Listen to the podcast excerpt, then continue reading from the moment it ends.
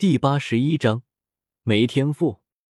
注意到皮皮虾体内有股能量正在放大，并且有部分在反馈给自己。萧天眉头一挑，似乎明白了什么。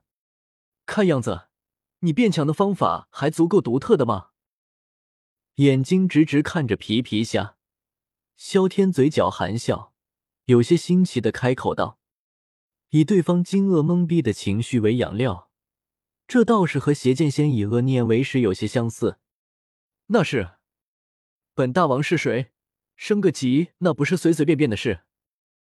皮皮虾得瑟的说了一句，看到萧天那不善的目光，立马再次捂住了自己嘴巴。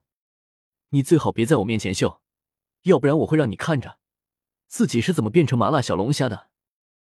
萧天半眯着眼睛，警告开口道。声音冷的像是一块冰。嗯。闻言，皮皮虾毫不犹豫的点了点头，说着将自己的舌头伸了出来，麻溜的打了一个结。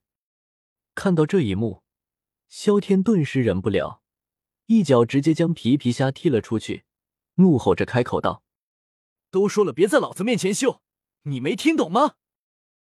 特喵的，存在感这么强！”不知道老子才是主角吗？镜头都给你了，老子怎么办？皮皮虾在院子里摔了几个跟头，这才停了下来，灰头土脸的样子显得有些悲凉。此刻，皮皮虾欲哭无泪，显得极为无奈。他也不想秀啊，可是本能停不下来啊！大大的眼睛瞥了瞥四周，看着黑灯瞎火的。尤其是一阵凉风袭来，更是令他有些不太适应。这里不错，以后就是本大王的了。看到院子里面居然有水井，皮皮虾眼睛一亮，一个飞身，手脚蹬直，犹如标枪一般，向着水井扎去。轰！哦，老子的腰啊！谁他妈挖井挖一半，有没有点公德心啊？一阵哀嚎从井内传来，伴随着骂骂咧咧的声音，寥寥烟尘从水井升腾而起，一个大钳子伸出了水井口。萧天，这是猴子派来的逗逼吗？打算把我笑死，好继承老子的花呗？没有理会再继续搞事情的皮皮虾，萧天摇了摇头，直接上床休息了。整个佣兵团刹那间被黑暗包裹。院落里，皮皮虾看了看萧天房间，已经熄灯，眼睛立马亮了起来。今天的事，总有一天，大爷会找回来的。内心暗自放下一句狠话，皮皮虾说着，直接向着城外的方向而去。这个地方太危险了，还是猥琐一波再说。等老子回来，非得叫你跪下来唱征服不可。第二天，太阳刚刚升起。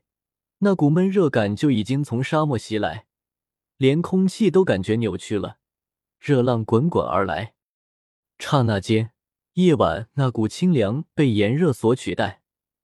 或许对于生长在沙漠的人而言，这股灼热却是比任何闹钟都要醒脑。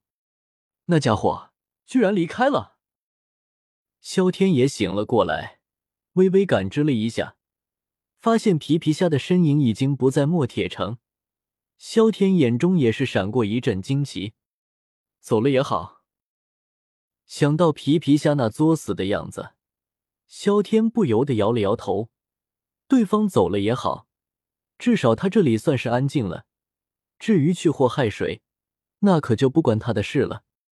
宠物嘛，美女家养，其他的散养就好了。萧天少爷。你醒了吗？正在这时，门外传来了青灵的声音。萧天来到门口，打开了房间。这些事你就不用做了，我自己来就行了。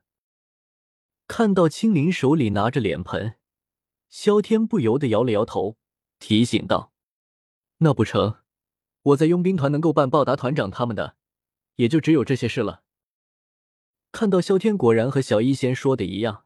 没有一点架子，青灵内心一暖。不过，身为丫鬟，该做的事她还是要做的。墨铁佣兵团是他唯一遭受不到别人冷漠的地方。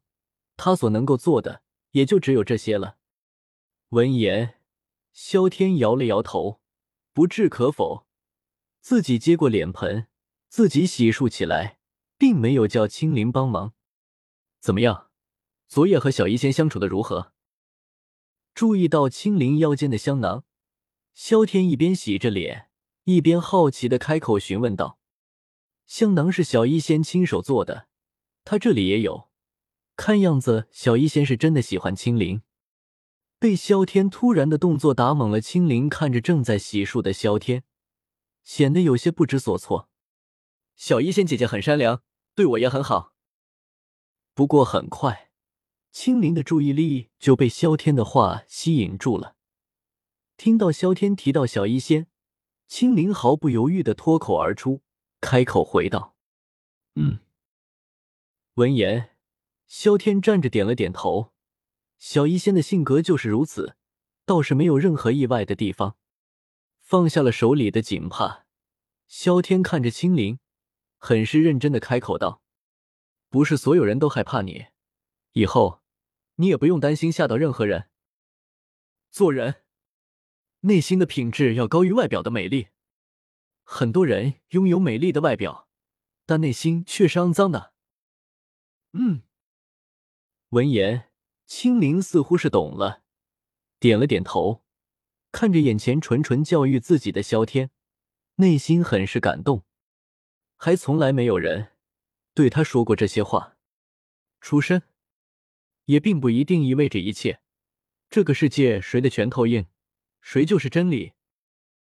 你要想改变自己的命运，需要的不仅是一颗善心，真诚对待其他人，同样重要的是令人畏惧的实力。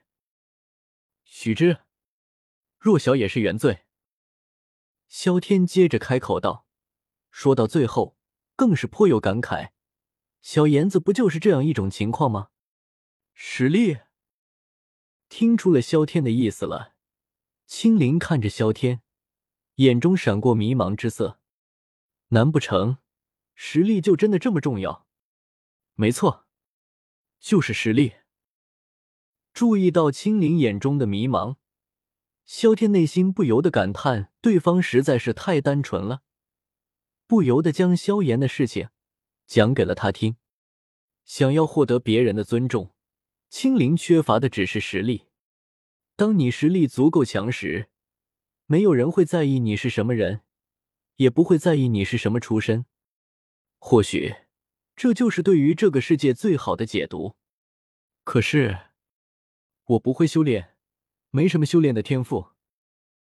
听到萧炎的故事，青灵感同身受，内心不禁对于实力有了一些向往，似乎是想要尝试一下。可随后又是苦涩的摇了摇头，他修炼可没有什么天赋啊。